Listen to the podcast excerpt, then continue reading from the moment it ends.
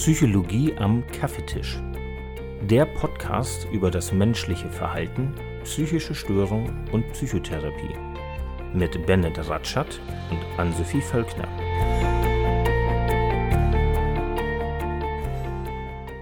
Na, Anso? Na, Bennett? Und hast du schon angefangen zu lernen? Ja, die letzten drei, vier Tage habe ich mir das schon ein bisschen angeguckt. Ja, ich habe gestern auch angefangen. Sind jetzt zwar noch drei Wochen, aber dann bin ich nicht wieder Es so. sind nur noch drei Wochen. ja. Okay, ja, noch drei Wochen. Ja, aber wenn wir jetzt schon anfangen, dann sind wir nicht ganz so todesgestresst kurz vor der Klausur.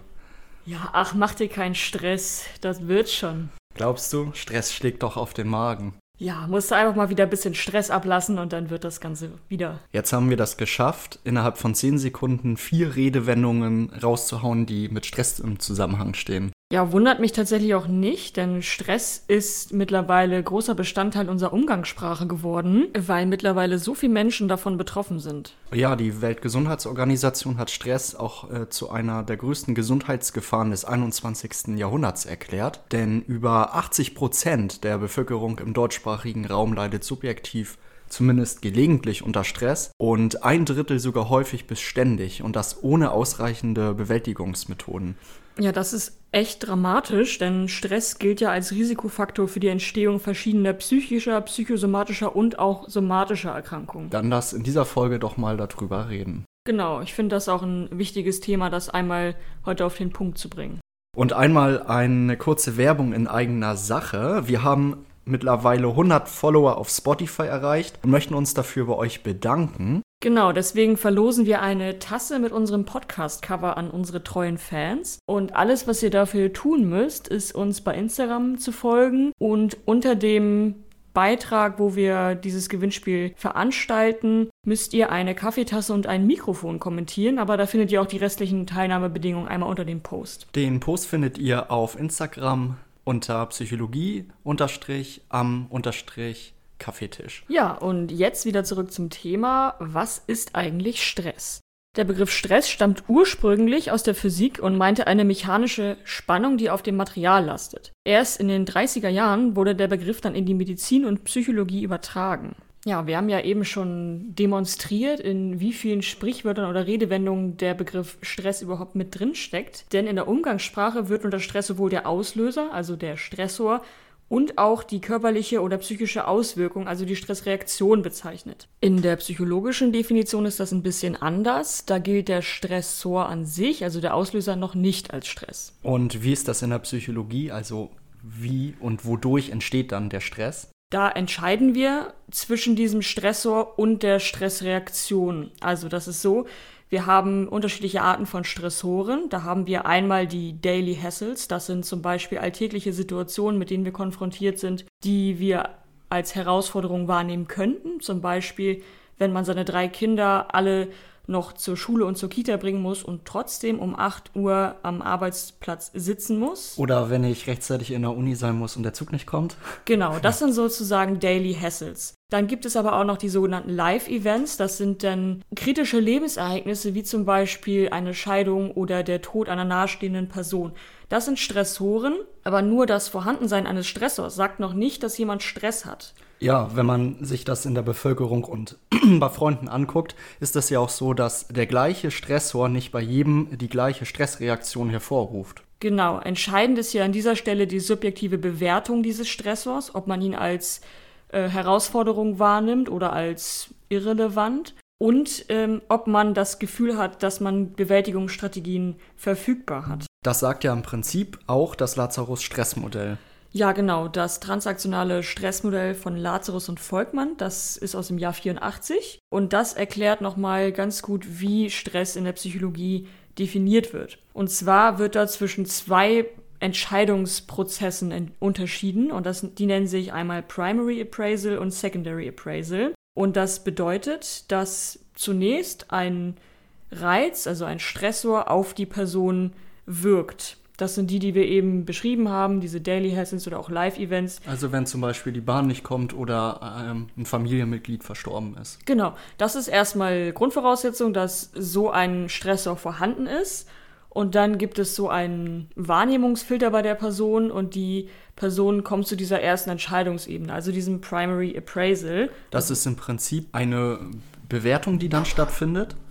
Ja, genau. Ah. Da wird dann nämlich entschieden, ist dieser Stressor positiv, irrelevant oder gefährlich. Und dann, wenn er als gefährlich gilt, dann ähm, geht es in die nächste Bewertungsstufe, also dieses Secondary Appraisal. Und da wird eben entschieden, habe ich ausreichend Ressourcen oder Bewältigungsstrategien, um diesen Stressor zu bewältigen? Oder komme ich hier in eine Situation, dass ich die Annahme habe, ich könnte diese Situation eventuell nicht bewältigen und dann handelt es sich um Stress. Also kann ich mir das so vorstellen, dass wenn ich eine Klausur schreiben muss und dafür lernen muss, dass ich dann im ersten Schritt ähm, die primäre Bewertung durchführe und die Klausur als gefährlich einschätze und im nächsten Schritt bei der zweiten Bewertung dann einschätze, ob ich genügend Ressourcen zur Verfügung habe, also genügend Zeit, um zu lernen, genügend Lernmaterialien, ähm, gute Präsentationsfolien und wenn ich feststelle, dass ich dann Mangel habe, also nicht mehr genügend Zeit habe beispielsweise, dann nehme ich das Ganze als Stress wahr. Genau, dann ist tatsächlich Stress vorhanden. Aber wenn du jetzt diese Primary Appraisal Bewertung als gefährlich einstufst, also als herausfordernd, weil du jetzt lernen musst für eine Prüfung und das ist so viel Lernmaterial, Ja. dann stellst du aber fest, okay, ich habe jetzt noch drei Wochen, das reicht für diese Klausur alle Male aus, weil das ist eh nur eine Single-Choice-Klausur, das, das packe ich. Dann hast du keinen Stress. Und deswegen ist das so, dass Menschen bei dem gleichen Stressor eine unterschiedliche Stressreaktion zeigen, oder? Weil die im zweiten Bewertungsschritt ihre zur Verfügung stehenden Ressourcen unterschiedlich einschätzen. Genau, und weil ja auch unterschiedlich viele Ressourcen vorhanden sind. Mhm. Um das nochmal auf den Punkt zu bringen, in der Psychologie handelt es sich letztendlich nur dann um Stress, wenn die Person den Stressor als nicht zu bewältigend bewertet. Jetzt haben wir ja festgestellt, was Stress überhaupt ist in der Psychologie. Jetzt ist ja auch noch die Frage, was passiert eigentlich im Körper, wenn es letztendlich zu Stress gekommen ist. Ja, die Stressreaktion im menschlichen Körper, die kann man letztendlich einteilen in drei verschiedene parallel ablaufende Prozesse. Das ist nämlich zum einen eine schnelle Reaktion im Körper, eine langsame Reaktion im Körper und eine Reaktion im Gehirn. Die schnelle Reaktion, also die schnelle Stressreaktion im Körper, die findet statt durch das Hormon Adrenalin, das durch die Nebenniere ausgeschüttet wird in den Körper. Und Adrenalin sorgt für die Veränderung zahlreicher Körperfunktionen. Also beispielsweise, dass dein Puls steigt, dass dein Blutdruck steigt, dass du vermehrt schwitzt, dass deine Atmung hochfährt, also deine Atemfrequenz und beispielsweise wird deine Verdauung heruntergefahren. Stimmt, das ist doch so, wenn man jetzt in einer akuten Stresssituation ist, dass man plötzlich nicht mehr auf Toilette muss oder so, also dass der Harndrang zum Beispiel unterdrückt wird, ne? Ja, genau, damit man eben in der Stresssituation nicht auf Toilette gehen muss. Ja, das kommt ja auch so ein bisschen aus der Geschichte, sage ich mal, mit der Fight- oder Flight-Reaktion, dass wenn du im Wald jetzt plötzlich einem Bären gegenüberstandest, dass du dann halt wegrennst oder kämpfst und solche, ich sag mal, Grundbedürfnisse erstmal nicht so wichtig sind. Ja, das war die schnelle Stressreaktion und parallel zum Beginn der schnellen Stressreaktion beginnt auch die langsame Stressreaktion. Dort wird Cortisol aus der Nebenniere ausgeschüttet, was dazu führt, dass Energie im Körper bereitgestellt wird und im Gehirn die Erregbarkeit der Neurone und Neurotransmitter gesteigert wird. Das handelt sich oder es handelt sich hier um die langsame Stressreaktion, weil der Höhepunkt dieser Stressreaktion, also die höchste Konzentration von Cortisol, 20 bis 30 Minuten nach Beginn der Stressreaktion erreicht wird. Und dann gibt es noch die Stressreaktion im Gehirn. Dort wird im Hirnstamm Noradrenalin ausgeschüttet und Noradrenalin sorgt im Gehirn dafür, dass das Energieniveau der Nervenzellen beeinflusst wird und das führt dazu, dass unser Erleben und unsere Wahrnehmung gesteigert wird, unser Verhalten angepasst wird und auch unsere Reaktionsbereitschaft gesteigert wird. Das heißt, Adrenalin wirkt nur im Körper, Cortisol wirkt sowohl im Körper als auch im Gehirn und Noradrenalin wirkt nur im Gehirn. Du hast ja eben erklärt, dass durch Noradrenalin die Leistung in der Wahrnehmung oder auch in der Reaktionsbereitschaft erhöht wird. Ist das denn ein linearer Zusammenhang? Heißt das, je mehr Stress ich habe, desto höher mein Erregungsniveau und desto besser meine Leistung in Reaktionsbereitschaft und Wahrnehmung? Nee, das ist nicht so. Wenn man eine starke Stressreaktion hat und ein damit verbundenes hohes Erregungsniveau, hat das negative Auswirkungen auf die Leistungsfähigkeit des Gehirns. Und wenn die Stressreaktion zu gering ist und das Erregungsniveau relativ gering, dann hat es auch negative Auswirkungen auf die Funktionsfähigkeit und Leistungsfähigkeit des Gehirns. Das heißt, dass bei einer mittleren Stressreaktion bzw. einem mittleren Erregungsniveau ähm, des Gehirns eine optimale Leistung dann bei zielgerichteten Aufgaben stattfindet. Das heißt, bei mittlerem Erregungsniveau haben wir einen sehr guten Fokus und eine passende ähm, Aufmerksamkeit, um unsere Aufgaben, wie beispielsweise einen Test, den wir schreiben müssen oder einen Vortrag, den wir halten müssen, durchzuführen. Das würde ja auch erklären, warum das beim Lernen für die Prüfung so ist, dass wenn noch richtig, richtig viel Zeit ist, man sich jetzt noch nicht so richtig dazu aufraffen kann zu lernen und noch nicht so richtig bereit ist, sich dafür hinzusetzen. Man ist, wenn man sich dann hinsetzt, auch relativ wenig fokussiert und aufmerksam. Genau, aber wenn die Klausur schon ein bisschen näher rückt, man nur noch eine Woche ungefähr Zeit hat, dann arbeitet man plötzlich total produktiv. Aber wenn man jetzt erst irgendwie den Abend vorher anfängt zu lernen, dann ist die Leistung nicht mehr ganz so gut. Nee, wenn man extrem aufgeregt ist schon, weil man festgestellt hat, dass man nicht gelernt hat, also wenig Ressourcen zur Verfügung hat, ähm, um diesen ganzen Stoff noch zu lernen und das mit einem hohen Erregungsniveau einhergeht, dann hat man eine geringere Leistungsfähigkeit als in dem Beispiel, das du davor genannt hast. Genau, aber so eine gewisse, ich nenne es jetzt wieder umgangssprachlich, stressige Hintergrundsituation führt ja schon dazu, dass man dieses mittlere Erregungsniveau hat und dann sich schon mal ein bisschen zusammenreißen kann und lernt. Genau, das Gehirn hat dann eine optimale Leistungsfähigkeit tatsächlich. Was sehr gut verdeutlicht, dass Stress grundsätzlich etwas Positives ist, da eine Stressreaktion als Reaktion auf einen Stressor, der als Herausforderung betrachtet wird, dazu führt, dass das Gehirn optimal arbeitet und der Körper sich optimal an die veränderte und als Herausforderung betrachtete Situation anpasst. Das Ganze kann problematisch werden, wenn die einzelnen Stressreaktionen nicht vollständig wieder abklingen, sondern sich letztendlich kumulieren. Das heißt, die Stressreaktion nicht komplett wieder abklingen und der nächste Stressor schon im Alltag sozusagen auftaucht. Zu dem, was du gerade erklärt hast, passt eigentlich ganz gut der Begriff Sensitivierung. Was war das nochmal? Sensitivierung ist an sich ein biologischer Prozess. Da geht es darum. Na, bist du wieder zeitlich? ja, ja, also Sensitivierung ist im Grunde ein biologischer Prozess und da geht es darum, dass die Reaktion bei wiederholter Reizdarbietung verstärkt wird. Das heißt, je öfter derselbe Reiz auftritt, desto stärker wird die Reaktion auf den Reiz. Und das ist quasi das Gegenteil von Habituation wo eine Reaktion von Mal zu Mal schwächer wird, je häufiger der Reiz dargeboten wird. Weil man sich dran gewöhnt hat? Ja, genau. Aber das hier ist ja kein Biologie-Podcast, deswegen stelle ich die beiden Prozesse gerade sehr vereinfacht dar, um das einfach ja, anschaulich und verständlich rüberzubringen. Genau, also wann es zu Sensitivierung und wann zu Habituation kommt, ist total komplex und darum soll es hier nicht gehen. Aber ich möchte das noch einmal an einem Beispiel veranschaulichen. Und zwar Sensitivierung zeigt sich ganz gut bei Menschen mit Schmerzen. Wenn ein Körperteil von dir verletzt ist, kann eine wiederholte Berührung dieses Körperteils zu stärkeren Schmerzen führen. Das ist nämlich eigentlich eine Schutzfunktion des Gehirns. Das Gehirn signalisiert, dass das Körperteil geschont werden soll. Das heißt, wenn du dir den Arm gestoßen hast und du kriegst schon so einen, so einen leichten Bluterguss und jemand drückt da immer wieder ganz leicht drauf, dann tut das ja extrem weh.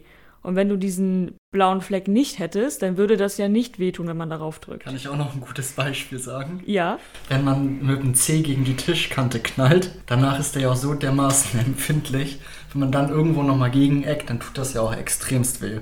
Ja, genau. Und das Ganze ist halt so, wenn eine Reizung vorhanden ist, dann ist dieses Areal sensibler und empfindlicher für weitere Reize und es kommt halt zu einer stärkeren Reaktion. Und das Ganze kann man auch auf psychischen Stress übertragen wenn mein Grundstresslevel erhöht ist, also eine Reizung vorhanden ist, dann reagiere ich auch stärker auf weitere Reize.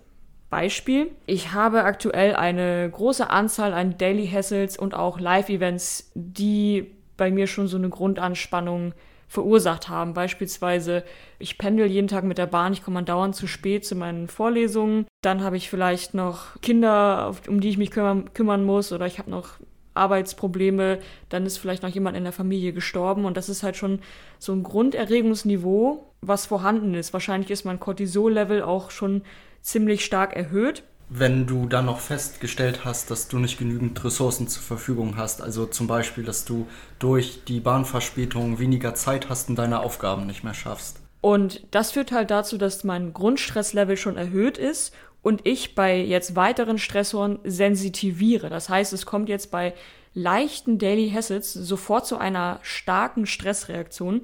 Beispielsweise mich nervt das unnormal, dass Peter jetzt so laut atmet und ich oder ich reagiere auf einen Seitenhieb, den ich normalerweise mit Humor genommen hätte, jetzt extrem, vielleicht sogar aggressiv. Ja. Genau. Und ich kenne das von mir selber, dass ich zum Beispiel in Klausurenphasen sensitiviere. Also wenn ich schon kurz vor der Prüfung stehe und mein Stresslevel schon relativ hoch ist, weil die Prüfung jetzt quasi mhm. übermorgen ist und dann jemand mir auf einmal plötzlich total auf die Nerven geht, obwohl das normalerweise nicht der Fall wäre. Das heißt, eine Kurzzeit. Oh Mann. Bennett, auf einer Likert-Skala von 1 bis 7, wie verpeilt würdest du deinen heutigen Tag einstufen? 15? Ihr müsst wissen, wir waren eben einkaufen und wir waren davor im Paketshop, Bennets Paket abholen. Und wir stehen so an der Kasse und auf einmal steht so Bennets Amazon-Paket einfach auf dem Laufband, auf dem Kassenband. Ja, ich habe es äh, kurz bevor die Kassiererin das gesehen hat, dann nochmal runtergenommen. naja. Ähm, wo waren wir stehen geblieben? Also, das heißt, kurzzeitiger, mittelstarker Stress, der vollständig wieder abklingt, ist erstmal grundsätzlich was Positives, denn unser Körper kann sich an die Gegebenheit anpassen und unser Gehirn wird leistungsfähiger. Doch wenn die Stressreaktion nicht vollständig abklingt und neue Stressreaktionen hinzukommen, hat das potenziell negative Auswirkungen auf ja, unsere Psyche, unser Gehirn und unseren Körper, wie beispielsweise die äh, Sensitivierung, die du ja auch eben erklärt hast. Welche psychischen Folgen hat Stress, wenn dieser sich chronifiziert, denn noch? Also grundsätzlich hat Stress verschiedene Auswirkungen auf den Menschen. Und psychologisch gesehen kann man das Ganze in drei Ebenen unterteilen. Also zum mhm. einen wirkt der Stress auf die gestresste Person selber.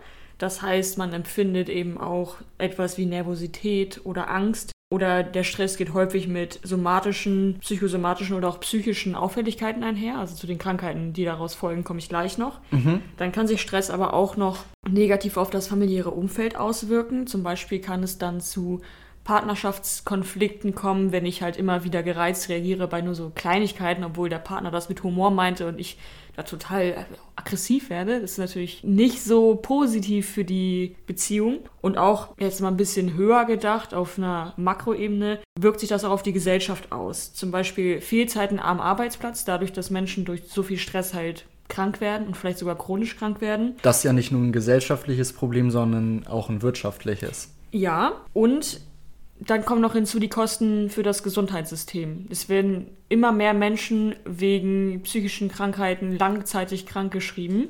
Und das wirkt sich ja eben auch auf die Krankenkassen aus, die das halt finanzieren müssen. Und ähm, ja, wie du sagst, auch auf die Wirtschaft. Du hattest ja vorhin erwähnt, dass Stress ein Risikofaktor für die Entstehung psychischer und somatischer Erkrankungen sein kann. Welche Erkrankungen können da denn vor allen Dingen entstehen? Oh, da gibt es echt eine Reihe an Krankheiten, die Folge von Stress sind. Da haben wir bei den somatischen Erkrankungen auf jeden Fall viele Herz-Kreislauf-Erkrankungen, Herzinfarkt, Hypertonie, aber auch maligne Tumore, also Krebs. Da hat man herausgefunden, dass Stress da auf jeden Fall eine Rolle spielen kann. Genauso bei Migräne oder Störung des Immunsystems. Bei psychischen Erkrankungen ist es so, dass Stress ein störungsunspezifischer Wirkfaktor und Bedingungsfaktor ist. Das heißt, äh, wer sehr viel Stress hat, der hat ein erhöhtes Risiko, eine psychische Störung zu entwickeln. Welche sich letztendlich entwickelt, hängt dann von den weiteren Faktoren ab, wie wir in der letzten Folge schon besprochen haben.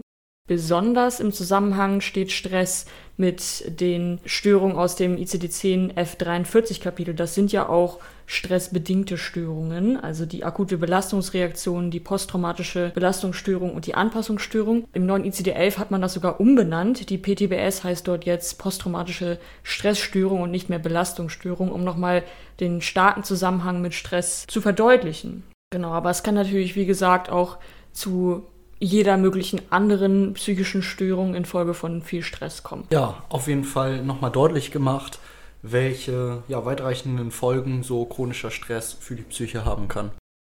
Und Stress ist ja sicherlich nicht nur ein Risikofaktor für bestimmte Krankheiten, sondern wirkt sich ja bestimmt auch auf Gehirn und Körper aus. Kannst du nochmal sagen, wie sich starker und chronischer Stress auf das Gehirn und den Körper auswirkt? Ja, jeder kennt, glaube ich, das Phänomen Blackout. Also wenn man in einer Prüfungssituation ist und plötzlich keine gelernten Inhalte mehr abrufen kann. Das kann man sehr gut neurobiologisch erklären. Okay, mach mal. ja, mach ich mal. ähm, vorhin hatte ich ja erzählt, du kommst da auch mehrfach gegen. Du bist hier gerade 100, was Verpeiltheit angeht. Ja, ich bin gerade, glaube ich, zum dritten Mal gegen dieses Mikrofon gekommen.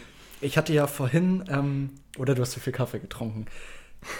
Ich hatte ja vorhin ähm, schon erzählt, dass es zwei verschiedene oder drei verschiedene Stressmechanismen bzw. Prozesse gibt, den schnellen Weg und den langsamen Weg. Der schnelle Weg spielt jetzt im Gehirn ähm, ja nicht so die relevante Rolle, weil es da ja um Adrenalin geht und Adrenalin gelangt ja gar nicht durch die Blut-Hirn-Schranke ins Gehirn.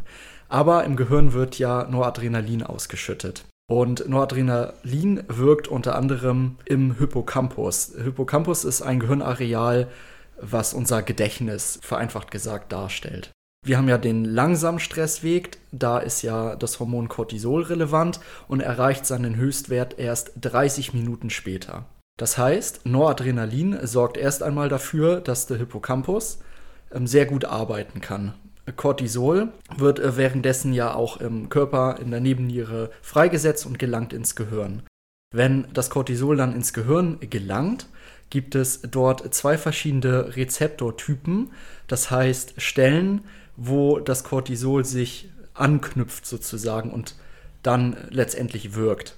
Wir haben den Rezeptortyp A, nenne ich das jetzt mal. Der ist sehr, wie heißt das, sensitiv oder affin für ähm, Cortisol. Das heißt, Cortisol bindet sich auch erst an diesem Rezeptortyp und ähm, sorgt dann dafür, dass letztendlich Cortisol wirkt. So, und wenn alle Rezeptoren des Rezeptortyps A ähm, besetzt sind, dann erst bindet äh, Cortisol an einem anderen Rezeptortypen, dem Rezeptortypen B nenne ich das jetzt mal.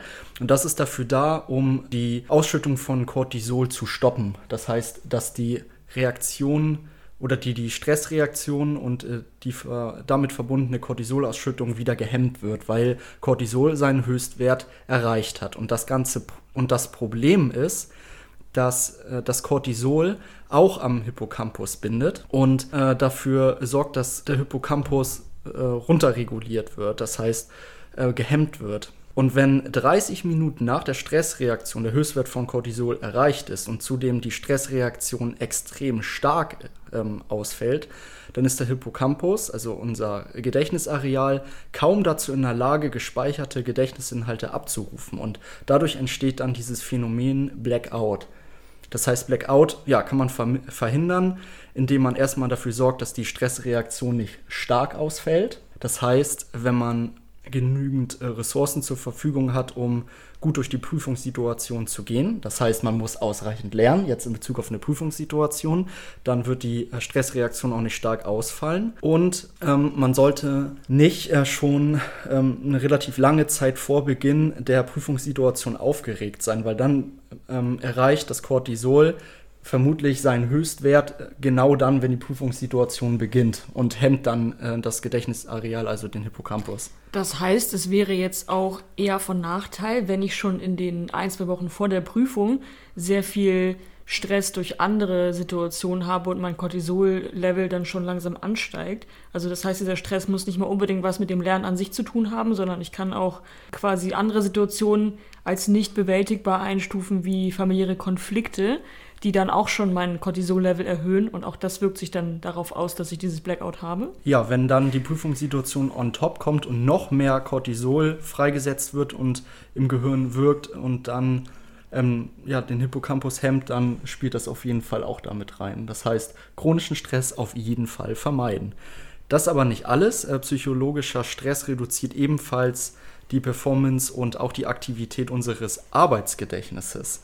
Das ist ein sehr gravierendes Problem, Das Arbeitsgedächtnis ist ja ein Teil des Kurzzeitgedächtnisses. Beim Arbeitsgedächtnis werden äh, zum einen versucht, kurzfristige Informationen sich zu merken, zum anderen können aber auch Informationen aus dem Langzeitgedächtnis wieder zurückgeholt werden, um dann in dem Moment wieder verarbeitet zu werden, wenn man sie eben im Test braucht. Zum mhm. Beispiel, wenn ich etwas gelernt habe und da kommt eine Frage und ich muss auf mein Gelerntes zurückgreifen, dann macht das das Arbeitsgedächtnis und kramt so ein bisschen die Notizzettel im Kopf durch und holt sich die Informationen, die man ja im Langzeitgedächtnis hat. Wenn man jetzt eine Störung des Arbeitsgedächtnisses hat, dann funktioniert diese Brücke zum Langzeitgedächtnis nicht mehr.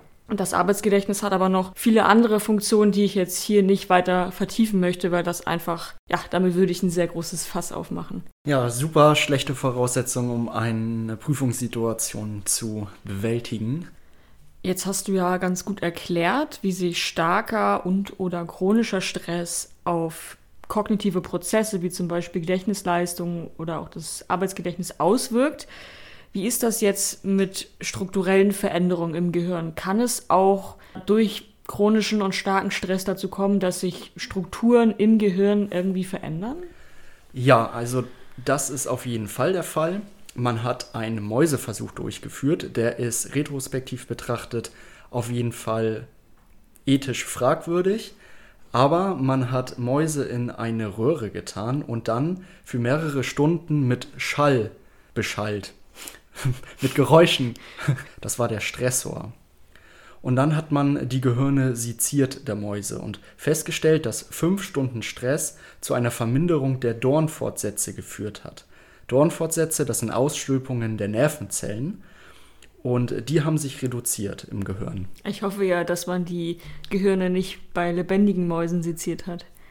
Nee, hat man natürlich nicht also gemacht. Also die Mäuse mussten die waren, vorher leider sterben. Die sind vorher gestorben, ja. Okay. Und dieses Experiment zeigt, dass schon fünf Stunden Stress zu einer ja, strukturellen Veränderung im Gehirn führen kann. Das Ganze war reversibel. Das heißt, die Dornfortsätze, die können sich ähm, nach fünf Stunden Stress wieder ähm, zurückentwickeln. Man vermutet aber, dass das bei chronischem Stress nicht der Fall ist und dass diese Schädigung wenn man es so benennen möchte, im Gehirn dann bleibt. Und gibt es andere Studien, die schon mal untersucht haben, welche Folgen das hat, wenn diese Dornfortsätze sich strukturell verändern? Es lässt sich vermuten, dass das auch zu Gedächtnis- und Lernschwierigkeiten führen kann, beispielsweise. Also hier quasi schließt sich der Kreis wieder. Jetzt haben wir quasi die Erklärung, warum Stress eigentlich zu Gedächtnisschwierigkeiten führt. Ist jetzt eine These, aber das ist jetzt noch kein, kein Beweis, ob okay. das jetzt dadurch tatsächlich irgendwie erklärbar ist. Also da ist auf jeden Fall noch Forschungsbedarf mit ein wenig ethisch vertretbaren Studien. Ja, kann man vielleicht so sagen. Was allerdings sehr wahrscheinlich zu Gedächtnisproblemen führt, ist, dass man festgestellt hat, dass intensiver und oder langer Stress zu vorübergehenden und dauerhaften Veränderungen im Hippocampus, also im Gedächtnisareal, führt, darunter Modifikation und morphologische Veränderung. Morphologische Veränderungen, das sind Veränderungen der Form und Anordnung von zellulären Bestandteilen des Gehirns bzw. Hippocampus und ebenfalls zu Gefährdung von Neuronen. Damit ist gemeint, dass das Zellgewebe im Gehirn bzw. im Hippocampus direkt geschädigt und auch zerstört werden kann sogar. Also gravierende neurologische Folgen durch Extremstress. Zudem hat man festgestellt, dass chronischer Stress zu einer gesteigerten Erregbarkeit von Amygdala-Neuronen führen kann. Die Amygdala ist ja ein Gedächtnisareal, was die Stressreaktion auslöst. Und das kann möglicherweise das Auftreten von psychischen Störungen wie die Depression oder auch Angststörungen bei Patienten fördern. Und äh, Stress kann ein Ungleichgewicht in ja, Schaltkreisen im Gehirn verursachen, die auch unter anderem äh, die Kognition, also das Denken, die Entscheidungsfindung, Angst und auch unsere Stimmung beeinflussen und unterstützen kann. Ja, krass, das zeigt nochmal, wie vielfältig die Folgen und Auswirkungen von Stress sind. Also zum einen, wie extrem sich das auf das Gehirn und die neuronale Struktur auswirkt und auch auf wie viele Krankheiten durch chronischen Stress begünstigt werden. Also zum einen die ganzen körperlichen Krankheiten, die ich vorhin aufgezählt habe, aber auch die psychischen Erkrankungen. Und das zeigt nochmal, wie wichtig das ist, dass gegen Stress vorgegangen wird. Also zum einen in der Prävention, wie wichtig das einfach ist, und aber auch in der Therapie, dass man zum einen Stress vorbeugt und zum anderen eben Stress bewältigt. Ja, Stress fühlt sich nicht nur doof an, sondern ist auch direkt schädigend äh, für unser Gehirn. Vor allen Dingen, wenn Stress dann ähm, langanhaltend und chronisch ist. Genau, jetzt stellt sich nur noch die Frage, wie kann man Stress überhaupt bewältigen? Ja, da gibt es ja zum Beispiel das Coping. Genau, Coping ist ja der Fachbegriff für Stressbewältigung in der Psychologie. Und Coping beginnt immer dann, wenn wir im Lazarus-Stress-Modell ähm, sowohl das Primary Appraisal als auch das Secondary Appraisal so bewertet haben, dass es sich tatsächlich um Stress handelt. Genau, dann beginnt eben dieses Coping oder auch die Stressbewältigung. Und da gibt es zwei Möglichkeiten, wie man mit dem Stress umgehen kann. Es gibt einmal die instrumentelle Stressbewältigung, das heißt, man kann die Situation ändern, also sich an den Stressor anpassen. Oder man kann auch eine kognitive Stressbewältigung durchführen, also den Bezug zur Situation ändern, also die Bewertung. Das sind die zwei Möglichkeiten, wie wir haben. Und danach kommt es zu einer Neubewertung des Stressors, also zum Reappraisal, so wird das da genannt. Und dann kommt es zu einer Anpassung und zu einem Lernprozess. Das war jetzt einmal die sehr psychologische Facherklärung von Coping. Aber was sind eigentlich die Ziele von dieser Stressbewältigung? Also da gibt es zum einen das Ziel, ähm, die eigene Emotionsregulation zu verbessern. Natürlich dann die Problemlösung. Also man möchte natürlich mit diesem Stressor besser umgehen können. Und es kann aber auch Selbstwert stabilisierend oder Selbstwert steigernd sich auswirken. Wenn man nämlich eine herausfordernde Situation bewältigt hat, kann einem das natürlich einen kleinen Selbstwertboost geben. Also, um nochmal auf das Beispiel von vorhin zurückzukommen, dass die Bahn zu spät kommt und wir zu spät zur Uni kommen, dann wäre das doch so, dass wir das erst einmal als Stress wahrnehmen und die Stressreaktion im Körper ähm, startet und dass wir dann äh, die Stressbewältigung machen und zwar instrumentell die Situation ändern, dass ich dann entscheide, mit dem Auto zu fahren statt mit der Bahn. Und die kognitive Stressbewältigung wäre hier doch zum Beispiel zu sagen, dass es gar nicht schlimm ist, zu spät zur Uni zu kommen, weil es letztendlich, wenn man ehrlich ist, eigentlich keinen juckt. Und beispielsweise andererseits äh, zu sagen, in drei Wochen haben wir eh Semesterferien. Hm, wenn ich jetzt noch ein, zwei Mal zu spät komme am Ende des Semesters, ähm, ist das vielleicht gar nicht so schlimm, weil in drei Wochen habe ich es eh hinter mir, so als Neubewertung. Kann ja. man sich das so vorstellen, ja, oder? Doch, das ist ein gutes Beispiel. Okay. Und wie wird das jetzt in der Therapie und Prävention umgesetzt? Es gibt ein sehr bekanntes Programm, das nennt sich Streffimpfungstraining von Meichenbaum. Das gibt es seit 2003. Mhm. Und das baut tatsächlich auch auf dem Lazarus-Stressmodell auf, das wir jetzt hier die ganze Zeit schon erklärt und mit einbezogen haben. Und zwar ist diese Stressimpfung hier eine Metapher, denn die Impfung soll heißen, man impft psychologische Antikörper. Diese Antikörper oder auch eben die Ressourcen werden durch das Training aufgebaut und erlernt und sollen die Widerstandsfähigkeit gegenüber Stress erhöhen. Und dieses Stressimpfungstraining ist in drei Phasen eingeteilt. Zwar haben wir die Informationsphase, das ist sozusagen eine Psychoedukation, da wird den Patienten oder müssen ja nicht nur Patienten sein, in der Prävention sind es ja noch Gesunde, denen wird das transaktionale Stressmodell nach Lazarus erklärt und sie sollen ihre eigenen Stressreaktionen und ihre eigenen Bewältigungsmethoden analysieren, wie sie halt aktuell mit Stress umgehen. Dann gibt es die Phase 2, die Lern- und Übungsphase. Dort erlernen die Teilnehmer neue und effektivere Bewältigungsstrategien. Und in der Anwendungs- und Post-Trainingsphase geht es dann um den Transfer des Gelernten in den Alltag. Ich denke, dass man das Stressimpfungstraining nicht nur im Rahmen eines Präventionsprogramms machen kann, sondern auch für sich selbst im Rahmen einer Selbstreflexion. Und was sind denn gute Bewältigungsmethoden für Stress? Naja, die zwei wichtigsten, die mir sofort einfallen, sind auf jeden Fall Achtsamkeit und Entspannungsverfahren. Achtsamkeit haben wir ja schon in der letzten Podcast-Folge erwähnt, also hört da gerne nochmal rein, wenn euch das interessiert. Du hattest mich da ja gefragt, inwiefern ich Achtsamkeit praktiziere. Und ich hatte ja gesagt, dass ich das gar nicht mehr so intensiv mache. Und ich hatte mir dann eine App geholt, Seven Mind, und habe die mal ausprobiert. Da werden tägliche Meditationen angeboten, die man machen muss. Das ist so ein Programm mit einer täglichen Meditation. Und ich probiere das jetzt tatsächlich seit einer Woche aus. Und äh, grundsätzlich finde ich das ganz gut. Also das kann ich empfehlen auf jeden Fall. Okay, und das hilft dir? Weiß ich noch nicht. Ich mache es ja jetzt erst seit einer Woche. Ähm, aber ich habe schon das Gefühl, dass ich nach dieser 10 bis 15-minütigen Meditation weniger Gedanken im Kopf habe, mhm. wenn ich das so sagen kann, bin mehr im Moment danach. Okay, ich bin mal gespannt, wie viele Sitzungen es bei dir noch braucht, bis du keine Amazon-Pakete mehr aufs Kassenband stellst.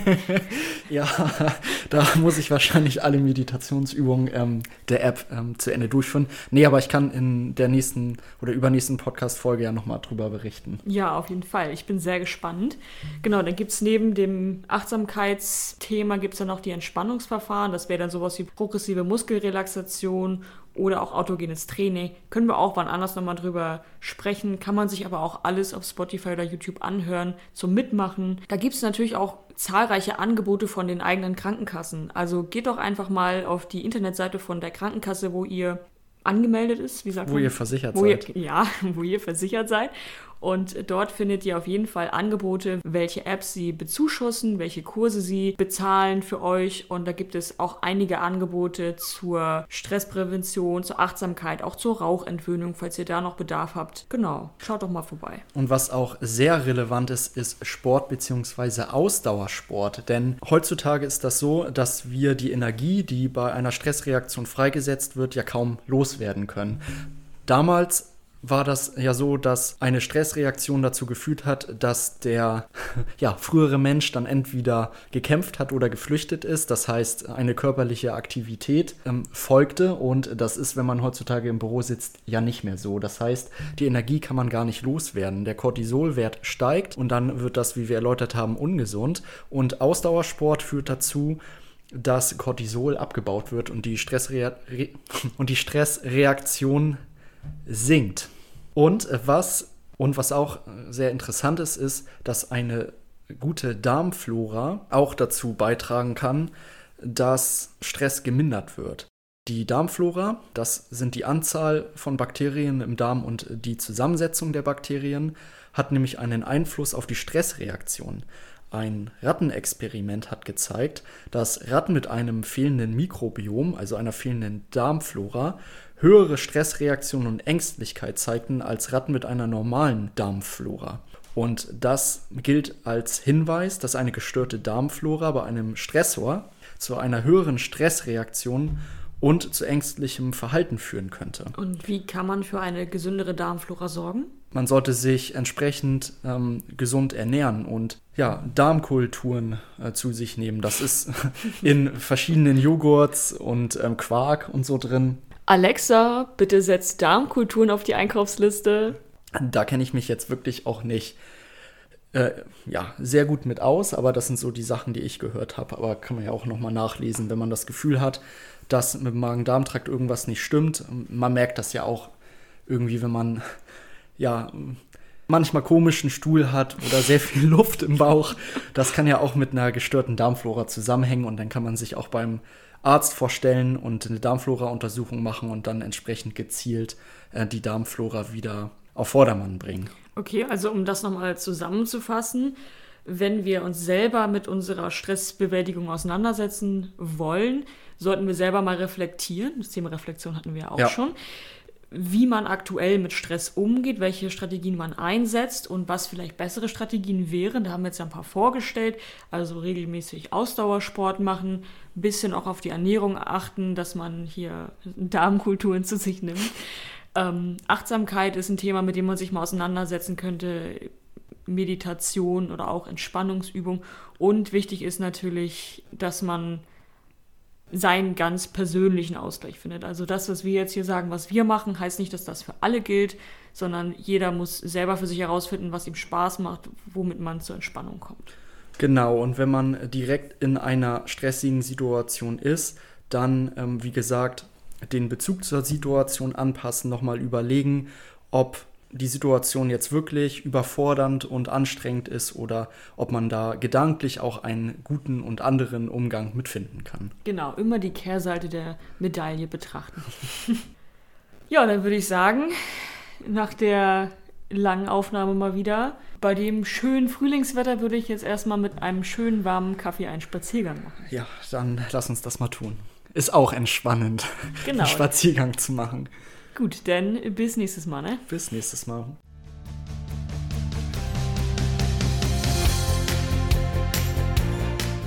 Das war Psychologie am Kaffeetisch. Quellenangaben findet ihr unter dem Blogartikel zur Podcast-Folge unter www.psychologie-am-kaffeetisch.de. Folgt den Accounts auf Spotify, Instagram und YouTube. Bis bald.